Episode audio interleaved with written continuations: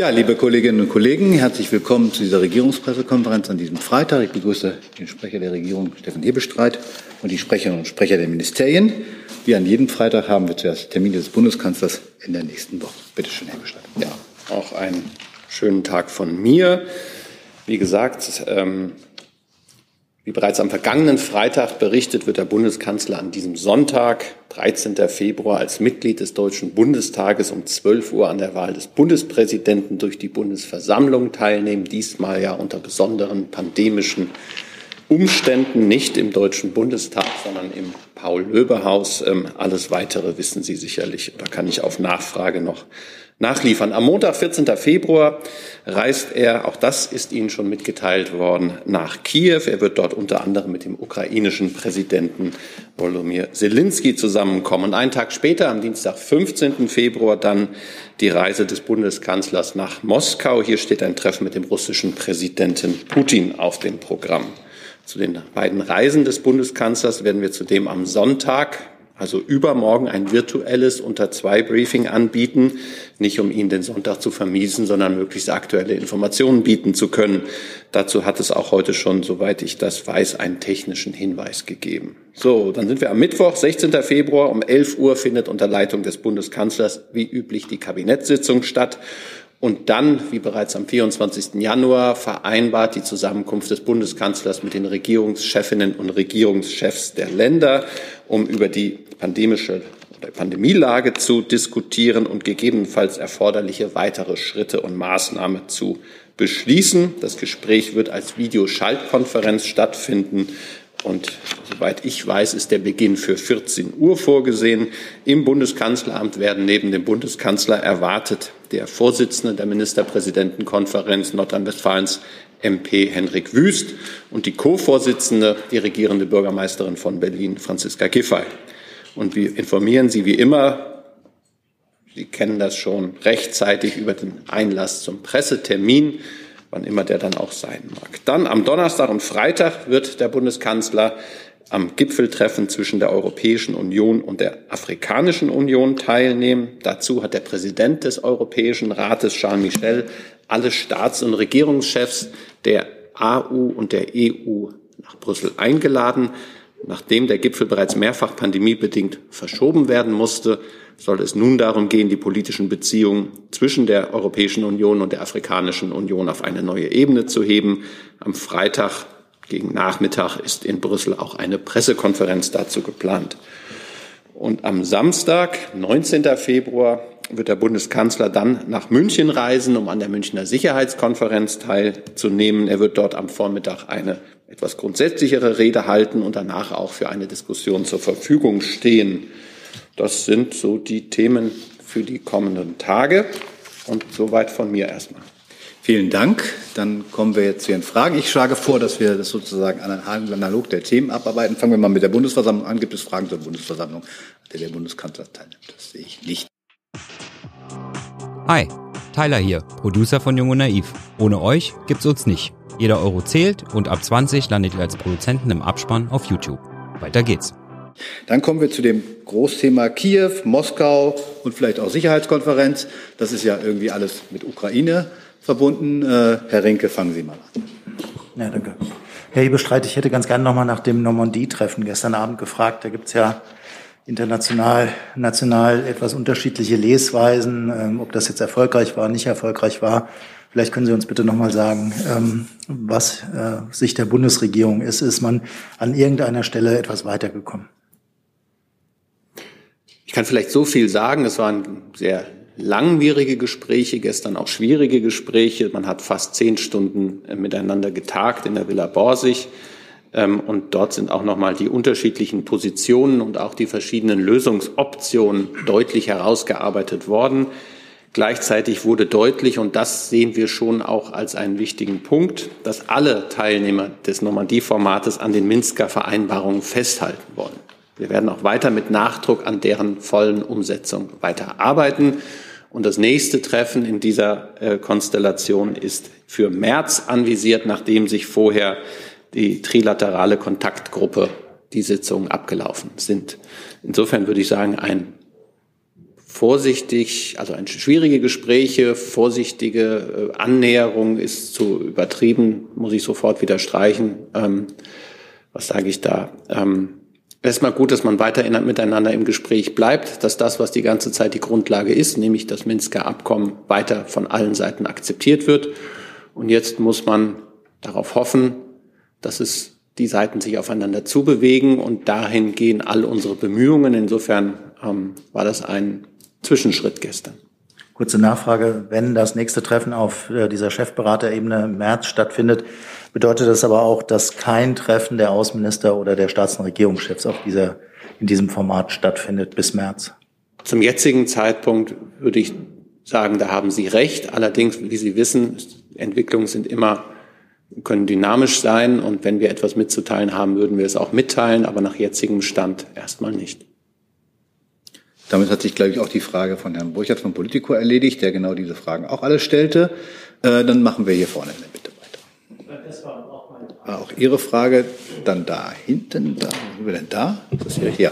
Eine Frage an äh, Herrn Hebestreit, aber vielleicht auch ans Auswärtige Amt. Man hört, dass die USA ganz konkret die Möglichkeit der Evakuierung von US-Staatsbürgern aus der Ukraine vorbereitet. Äh, deswegen die Frage, wie bewerten Sie das? Und gibt es auf deutscher Seite auch bereits Vorbereitungen zur Evakuierung deutscher Staatsbürger? Also vielen Dank für die Frage, Herr Besecke. Es ist natürlich so, das haben wir an dieser Stelle schon immer ausgeführt, dass, ähm, oder mehrfach schon ausgeführt, dass wir die Lage sehr, sehr genau beobachten, da auch äh, alle ähm, Entscheidungen, die unsere Partner treffen, äh, mit in diese Lagebewertung einbeziehen. Es gibt regelmäßig Krisenvorsorgesitzungen, im, ähm, in, de in, denen auch alle Ressorts vertreten sind.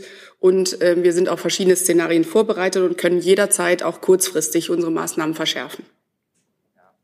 Falls insofern Entscheidungen getroffen werden, sollte ich ergänzen, ähm, werden wir Sie selbstverständlich informiert halten.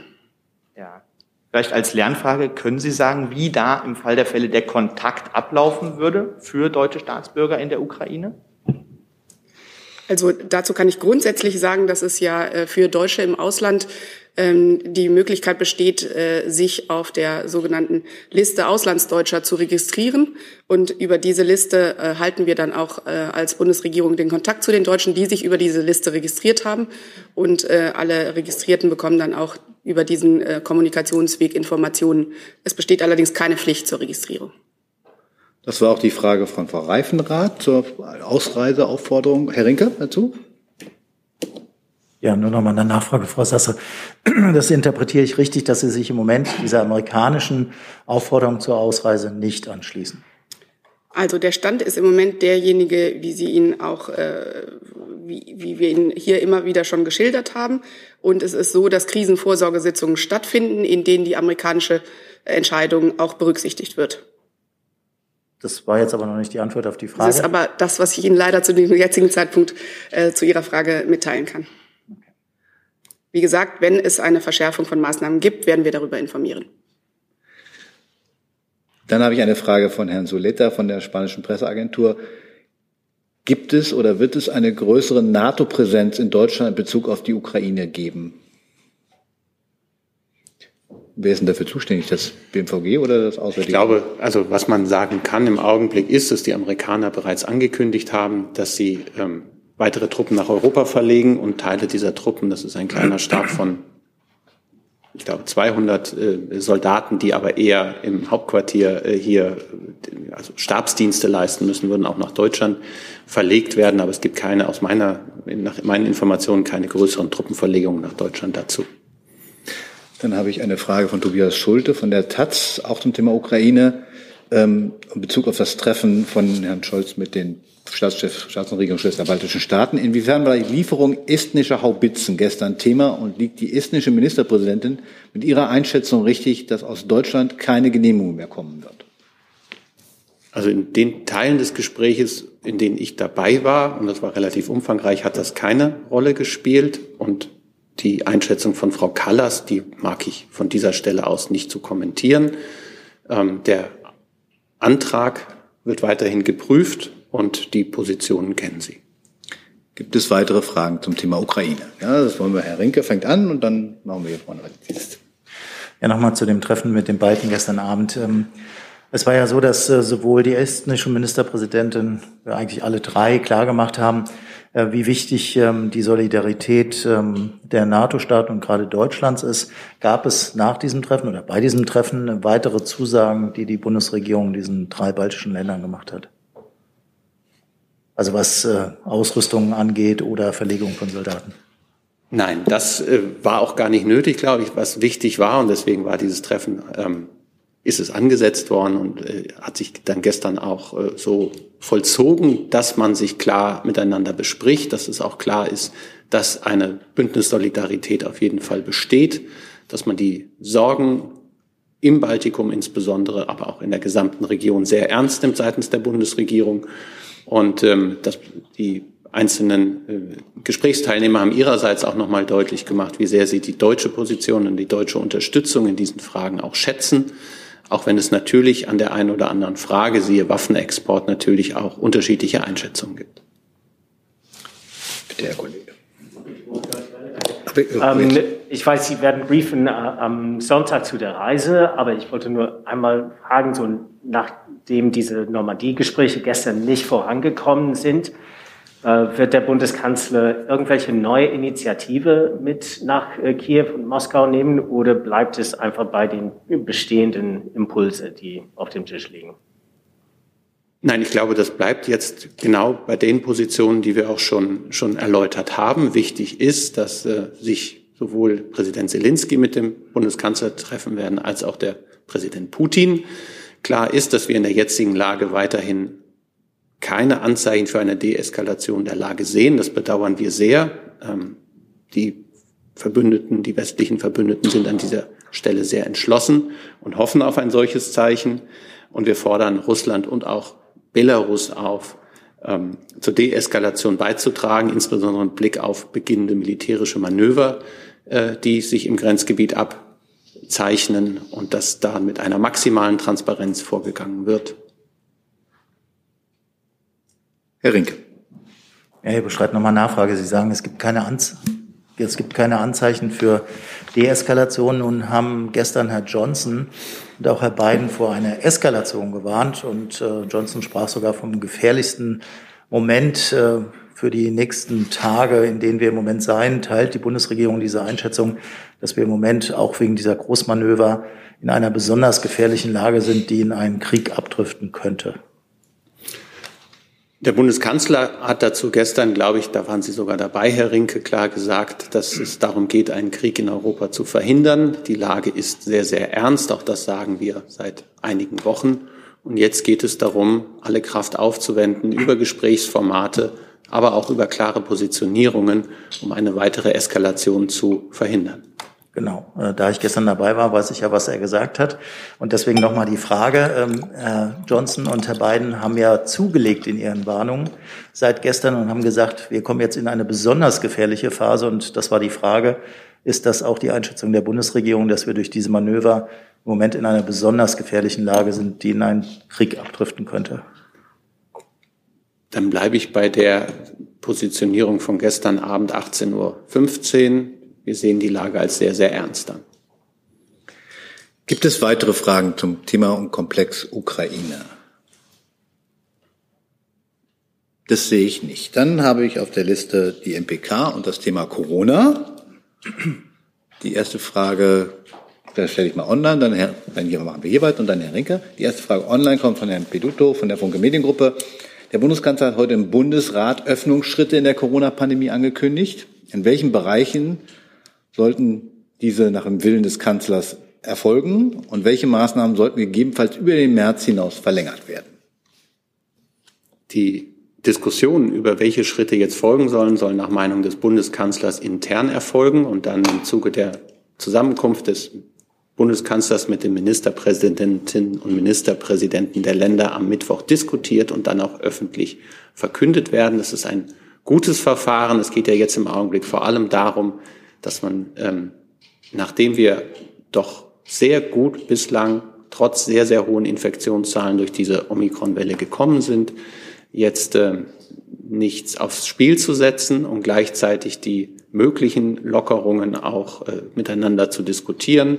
Ähm, die Pandemielage in Deutschland ist unterschiedlich, äh, je nach Region und äh, auch Phase, in der man sich befindet. Der Norden ist bei Omikron schon etwas ähm, weiter, als es im Süden der Fall ist. Und das muss jetzt miteinander besprochen werden. Und es ist sehr klug oder ratsam, wenn man in dieser Phase so etwas erstmal intern miteinander bespricht, ohne dass es dann sofort ähm, Eilmeldungen gibt. Dann machen wir hier vorne weiter. Bitte. Ina Herzog, DPA. Das wäre in der Tat auch genau meine Frage gewesen, aber äh, ich versuche es jetzt auch nochmal. Ich würde Ihnen die gleiche Antwort nochmal geben können. Wenn ich sie etwas variiere, die Frage?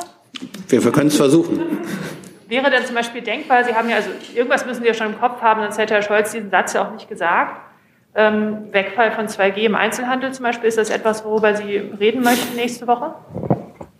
Wir reden über eine ganze Menge. Es geht ja auch um die Frage, ob wir jetzt, ähm, ich glaube, der, die Höhe, der Höhepunkt dieser Omikron-Welle wird für etwa um den Dreh nächste Woche, vielleicht ein, zwei, drei, vier, fünf Tage später erwartet. Diesen Scheitelpunkt, wenn man so will, wenn sich das alles weiterhin so entwickelt, wie es sich bisher abzeichnet, gilt es erstmal abzuwarten. Das haben wir, glaube ich, dann ganz gut geschafft, wenn wir auf den 16. März blicken, äh, 16. Februar blicken und die künftige, äh, die nächste Zusammenkunft. Und dann muss man sich überlegen, wie man mögliche Öffnungsschritte orchestrieren will. Also will man alles auf einmal aufmachen? Ja, wohl nicht, sondern dass man dann gestaffelt äh, vorgeht und sagt, was kann man als ersten Schritt, als nächsten Schritt machen, dass man jetzt nicht ähm, das aufs Spiel setzt, das habe ich ja eben auch schon mal versucht äh, zu umschreiben, das aufs Spiel setzt, dass wir jetzt über mehrere Monate alle gemeinsam zusammen geschaffen haben, nämlich dass diese Infektionszahlen, obwohl sie sehr hoch sind, in Deutschland deutlich niedriger sind als in vielen anderen europäischen Ländern und dass auch sowohl das Gesundheitssystem als auch die kritische Infrastruktur nicht in dem Maße belastet worden sind, wie das zu befürchten war, bevor wir diese Einschränkungen erlassen haben. Und das wird jetzt miteinander diskutiert werden und da sind eine Vielzahl von unterschiedlichen Ideen, die jetzt miteinander diskutiert und sortiert werden müssen und dann wird es hoffentlich am kommenden Mittwoch in einer nicht zu langen Sitzung einen klugen Fahrplan geben. Zusatz? Nicht vorher. Dann ist Herr Rinke dran. Ja, eine Frage an Herrn Ewald. Äh, Nochmal eine Einschätzung dessen, äh, wie man die Zahlen gestern, aber vor allem heute interpretieren muss, die Corona-Zahlen. Sehen Sie durch diesen Rückgang, der heute vermeldet wurde durch das RKI, äh, möglicherweise die Trendwende jetzt schon gekommen? Und was heißt das eigentlich für die ursprüngliche Annahme des Gesundheitsministeriums, dass man äh, mit Zahlen von über 400.000 Neuinfektionen auf dem Höhepunkt der Omikron-Welle rechnen muss? Also ich verweise in dem Zusammenhang auf, das, auf den RKI-Wochenbericht, der ist ja gestern veröffentlicht worden. Ähm, äh, ich zitiere daraus, Deutschland befindet sich mit mehr als einer Million in der äh, Kalenderwoche 2022 äh, gemeldeten Neuinfektionen mitten in der fünften Welle der äh, Pandemie. Ähm, in der fünften Kalenderwoche nahm der Zuwachs der Fallzahlen ab. Der Anstieg war mit 14 Prozent im Vergleich zur Vorwoche deutlich geringer als in der Woche zuvor. Es herrscht aber weiterhin sehr hoher Infektionsdruck in der Bevölkerung und der Höhepunkt der fünften Welle ist noch nicht erreicht. Darf ich nochmal nachfragen? Ich fragte ja heute konkret nach dem Rückgang der Zahlen. Also der ist aus Ihrer Sicht ähm, jetzt noch kein Beleg dafür, dass wir den Höhepunkt möglicherweise sogar schon überschritten haben.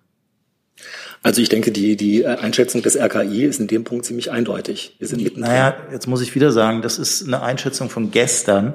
Wir haben heute neue Zahlen. Also hätte ich ganz gerne die Frage gestellt, wie Sie die heutigen ähm, Zahlen, die zum ersten Mal einen Rückgang feststellen, beurteilen. Ist äh, das der Hinweis darauf, dass der Höhepunkt schon überschritten ist oder noch nicht? Also ich habe an der Einschätzung des RKI, die ich hier gerade nochmal noch mal vorgetragen habe, äh, eigentlich keine, keine eigenen Interpretationen vorzunehmen.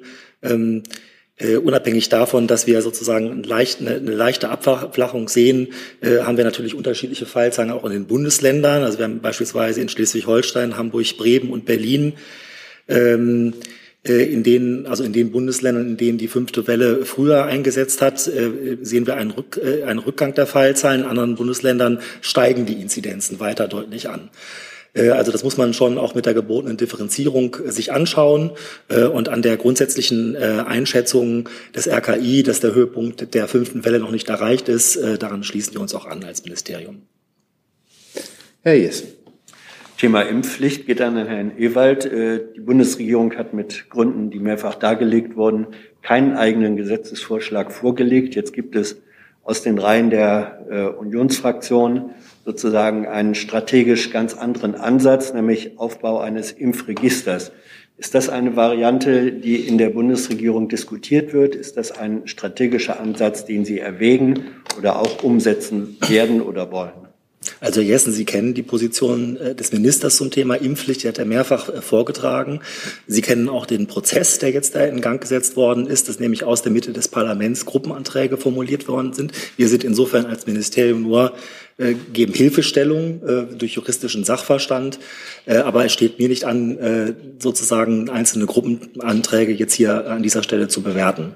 Ja, ich war damit zu rechnen, dass Sie äh, so argumentieren. Gleichwohl, was da vorgeschlagen wird, ist ja in der Substanz ein neuer Vorschlag. Und mich interessiert, ob mit der Substanz der Strategie dieses Vorschlags, nämlich zu sagen, lasst uns ein Impfregister aufbauen, damit wir klarere Datenlage haben und dann, wenn es situativ nötig wird, äh, erst Impfpflicht machen, ob Sie sich mit dieser Substanz beschäftigen und eine Position dazu haben. Also zum Thema Impfregister haben wir und auch der Minister hat mehrfach dazu Stellung genommen äh, und sich eindeutig positioniert und das kann, da habe ich heute keine andere Bewertung für Sie dazu. Frau Buschow. Ja, das ist auch Thema Impfpflicht, aber die einrichtungsbezogene, vermutlich auch an Herrn Gülder. Heute gab es denn die Entscheidung des Bundesverfassungsgerichts, das dem Eilanträgen gegen die Impfpflicht nicht stattgegeben hat, aber gleichzeitig, und darauf zielt meine Frage, nochmal verwiesen hat auf das anstehende Hauptsacheverfahren und Zweifel geäußert hat hinsichtlich der Regelung, wer darüber entscheidet. Also da geht es ja darum, dass es ans RKI oder ans Paul-Ehrlich-Institut ausgelagert wurde. Das sind jetzt meine Worte, die ich da wähle, nicht die des Bundesverfassungsgerichts. Und dass man Zweifel daran haben kann, wer am Ende die Bedingungen quasi für den Impfstatus oder genesenen Status definiert. Meine Frage, wird sich das Gesundheitsministerium auch mit Blick auf das Hauptsacheverfahren diese konkreten Regelungen der einrichtungsbezogenen Impfpflicht jetzt nochmal anschauen und gegebenenfalls abändern? Also grundsätzlich ist es so, dass wir uns alle Urteilsbegründungen des Bundesverfassungsgerichts, die sozusagen fachlich äh, in unserem Zuständigkeitsbereich äh, liegen, eingehend prüfen. Ähm, ich darf Sie darauf hinweisen, dass der Minister sich auch äh, dazu geäußert hat. Er hat gesagt, das Bundesverfassungsgericht setzt die richtige Priorität. Der Geimpfte trägt ein minimales Risiko der Nebenwirkung. Damit schützt er Ältere äh, und Kranke, die ihm anvertraut sind, vor Tod und schwerer Krankheit. Auch Omikron ist eine Gefahr äh, für diese Menschen. Äh, also der Minister hat das insofern begrüßt, das Urteil. Und in, den, in, der, in der Detailbegründung, das ist ja zunächst einmal ähm, äh, nur eine, äh, eine Entscheidung von Überallanträge. Also das Hauptsachverfahren steht ja noch aus. Ähm, das Gericht hat insofern eine Folgeabschätzung hier vorgenommen. Ähm, das werden wir uns genau angucken und auch im Detail dann prüfen. Gibt es weitere Fragen zum Thema Corona? Das sehe ich für heute nicht. Dann gibt es als letztes Punkt aus den Terminen den EU-Afrika-Gipfel nächste Woche. Gibt es dazu Fragen? Herr Rinke. Ich nehme an Herrn Hebestreit. Ich hätte ganz gerne gewusst, ob die Bundesregierung da mit besonderen eigenen ähm, Zielen in diese Verhandlungen geht. Es war ja immer auch von der Bundesregierung ähm, angeboten worden und als vordringlich erachtet worden, dass man die Impfkapazitäten zum Beispiel, also die Impfproduktionskapazitäten in Afrika ausbaut. Gibt es da neue Initiativen, die Deutschland auf diesem Gipfel einbringt? Da wird es, wird es in der nächsten Woche Entwicklungen geben, Herr Rinke, aber da muss ich darauf ähm, im Moment noch ein wenig verweisen. Wir werden auch da ein Briefing anbieten die die Inhalte auch des Auftrittes dann dort am Donnerstag und Freitag darlegen. Das habe ich jetzt hier nicht auf der Pfanne. Zusatz? Zusatzfrage. Am Rande des EU-Afrika-Gipfels erwarten Sie, dass auch das Thema Ukraine-Russland äh, im Kreis der EU 27 eine Rolle spielen wird? Das würde ich im Augenblick nicht ausschließen. Gibt Ist aber noch nicht fest geplant. Davon weiß ich nichts. Nein. Gibt es weitere Fragen zu dem Komplex? Das sehe ich nicht. Dann hat Herr Lücking die nächste Frage an das BMVG. Und ich bitte mal, kurz die Plätze zu tauschen, nachdem er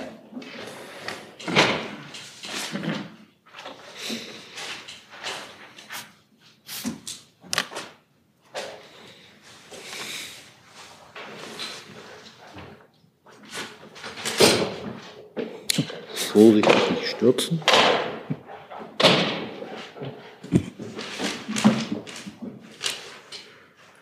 Bitte, Herr Lücking, Sie haben das Wort. Ja, Herr Kollatz, könnten Sie erläutern, was eine Absehensverfügung ist? Also ich möchte nicht in eine ähm, Exegese des Disziplinarrechts hier einsteigen. Ähm, grob gesagt handelt es sich darum, dass der Dienstherr, die Dienstherrin erklärt einem Angehörigen der Streitkräfte gegenüber, dass man von einer weiteren Maßnahme des Disziplinarrechts absieht. Und können Sie auf Basis der Social-Media-Regeln äh, der Bundeswehr, die ja auch für Sie als Soldat gelten, erläutern, ob Befürwortung in digitalen Medien von Foltermethoden im Sinne von Likes an Bildern von Folterdarstellungen setzen oder Likes an äh, Aussagen setzen wie ähm, es ist kein Waterboarding, wenn Sie Diesel verwenden, ob diese Art von Likes für Soldatinnen und Soldaten prinzipiell strafbar, strafbar sind? Nein, das kann ich nicht. Das ist immer einzelfallabhängig und muss jeweils einzeln geprüft werden. Noch eine Frage, Herr Lücking? Sonst gibt es jemand anders, der zu dem aber Herr Kollatz, Sie sind ja selber Soldat und müssen ja selber nach den Social-Media-Regeln handeln. Ähm, ist das denkbar, dass solche Likes, solche Befürwortungen disziplinarisch nicht geahndet werden? Ich spekuliere hier nicht. Ähm, Sie mögen das tun, gehört ja auch zu gutem Journalismus dazu, mal zu spekulieren. Als Sprecher enthalte ich mich da. Also wir suchen in erster Linie nach Fakten und spekulieren auch nicht und versuchen Antworten zu bekommen. Die sind aber aus ihren Reihen mitunter recht dürftig. Vielen Dank. So, die Position ist ausgetauscht, glaube ich. Gibt es weitere Fragen zu diesem Fall, zu dieser Fragestellung? Das sehe ich nicht. Dann habe ich eine Frage von Herrn Nehls zum Stand zwischen Deutsche Welle und RT. Herr Nils fragt, zeichnet sich der Wiederbeginn des russischsprachigen Sendefensters der Deutschen Welle in der Russischen Föderation ab oder ist im Gegenteil Verhärtung zu spüren? Und wie wird die, die Klage von RT gegen die Nichtzulassung in Deutschland bewertet? Ich glaube, der erste Teil würde an das Auswärtige Amt gehen. Ja, da muss ich die Frage allerdings von Herrn Nils so beantworten, dass ich da an dieser Stelle zu nichts Neues zu berichten habe. Und die zweite Frage geht im Zweifel an das Bundeskanzleramt, weil da die Medienstaatssekretärin sitzt. Wir, das ist das gute Recht. Äh, in Deutschland kann man Verwaltungsentscheidungen äh, vor Gericht ähm, überprüfen lassen und das scheint jetzt so zu sein. Ich habe das gelesen, dass ähm, RT dagegen vorgegangen ist, die Entscheidung des Medienboards ähm, der MDBB und das ist jetzt Sache der Gerichte, da gehört es hin. Das ist staatsferne Entscheidung, die wir nicht weiter zu kommentieren haben. Gibt es weitere Fragen zu diesem Komplex? Das sehe ich nicht. Dann habe ich eine Nachfrage von Herrn Vollrath an das Auswärtige Amt, da er anmahnt, dass da bisher keine Information nachgereicht wird. Die Frage ist, trifft es zu, dass auf Intervention der stellvertretenden Abteilungsleiterin Personal mehrere Artikel aus der bereits kurz vor Drucklegung befindlichen Ausgabe der Mitarbeiterzeitschrift intern AA entfernt wurden? Und wenn ja, geschah dies mit Rückendeckung der Frau Ministerin? Ja, Herr Vollrath hatte diese Frage ja schon am Mittwoch gestellt und ich kann äh, die Nachreichung, die ich angekündigt hatte, an dieser Stelle nachholen oder äh, hier mitteilen. Es ist so, dass es bei der internen AA sich um eine interne Mitarbeiterzeitung des Auswärtigen Amtes handelt. Ähm, zu internen Vorgängen, was die äh, Herstellungskoordinierung oder die Redaktion dieser Zeitschrift angeht, kann ich mich nicht, deswegen nicht im Detail äußern. Ich kann allerdings mitteilen, dass in der jüngsten äh, Ausgabe zum Thema Sternstunden im Auswärtigen Amt mehrere der eingesendeten Beiträge nicht veröffentlicht werden konnten. Und zwar aus unterschiedlichen Gründen. Es gab unter anderem eine Vielzahl der Einsendungen zu diesem Thema. Aber ich kann auch ankündigen, dass es einen zweiten Teil äh, der internen AA zum Thema Sternstunden im Auswärtigen Amt geben wird. Und da werden dann Beiträge veröffentlicht. Äh, allerdings ist es eine Redaktionsentscheidung, welche Beiträge veröffentlicht werden. Serien machen sich immer gut, äh, aus Sicht der Journalisten, ähm, aber das nur am Rande. Gibt es weitere Fragen zu diesem Komplex? Das sehe ich nicht. Gibt es andere Fragen? Hier ist Hans, der informelle Alterspräsident hier. Aus Erfahrung geboren der Hinweis, es lohnt sich, Jung und Naiv zu unterstützen, per Überweisung oder PayPal. Guckt in die Beschreibung. Das ist gleich ein ganz anderer Hörgenuss. Ehrlich. Herr Rinke. Ähm, eine Frage an Herrn Hebestreit und Frau Sasser. Es geht um das Thema Mali. Hätte ich eigentlich eben schon an die EU-Afrika Gipfel anschließen können. Ähm, wird auf dem EU-Afrika-Gipfel zunächst mal die Frage ähm, über das Thema Mali und einen möglichen Abzug äh, europäischer Truppen gesprochen? Also, soweit ich das ähm, die Planung des EU-Afrika-Gipfels kenne, ist das kein Tagesordnungspunkt. Ich will aber nicht ausschließen, dass das Thema Mali ohne die Konnotation, die Sie ja eben in Ihrer Frage zugrunde gelegt haben, dass es da vor allem um einen Abzug gehe, dass das am Rande eine Rolle spielen könnte. Aber so wie der Gipfel an sich orchestriert ist, ähm, ist das kein Thema. Und Frau Sasse, könnten Sie bitte eine Einschätzung abgeben, wie die Lage in Mali ist und ob das Thema sein könnte? Jetzt nicht auf diesem EU-Afrika-Gipfel, aber ob das unter den westlichen und europäischen Verbündeten Thema ist, ob man seine Truppen abzieht.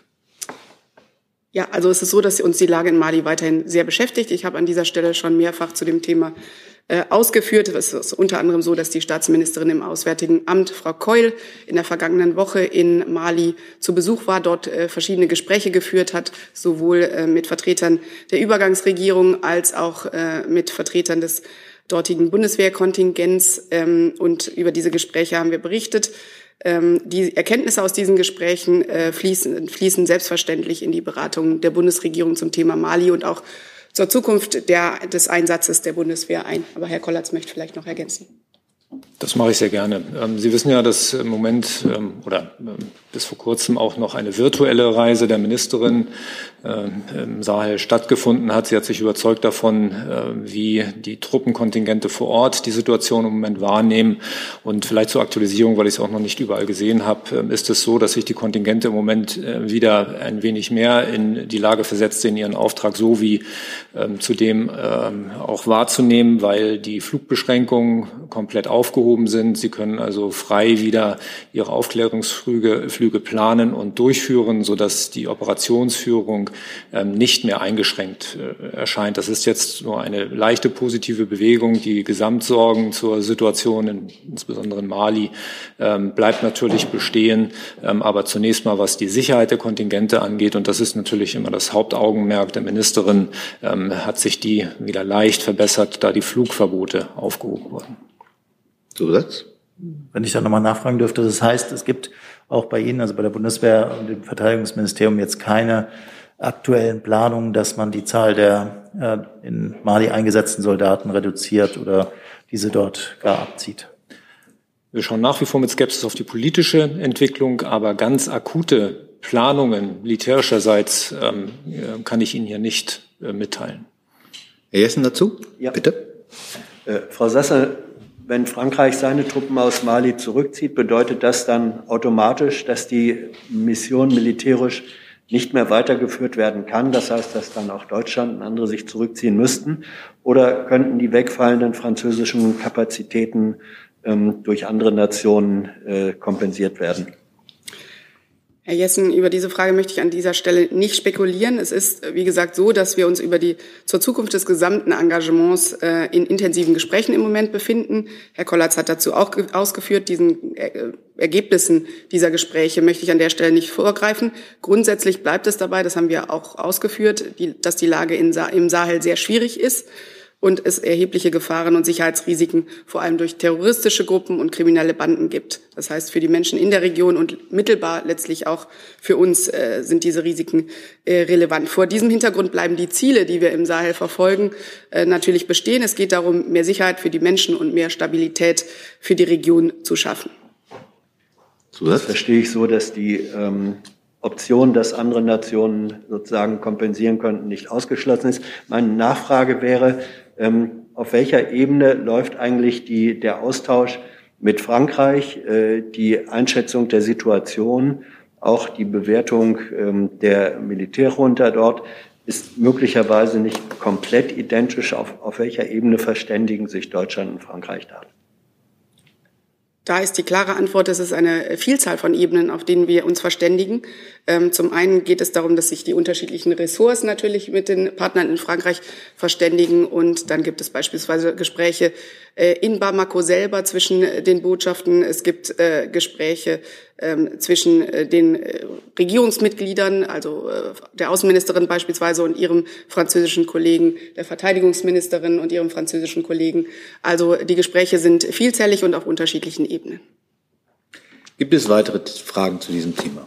Gibt es andere Fragen? Frau Herzog. Wo sind Sie? Da sind Sie. Nein, da. Augenblick. So, jetzt, jetzt.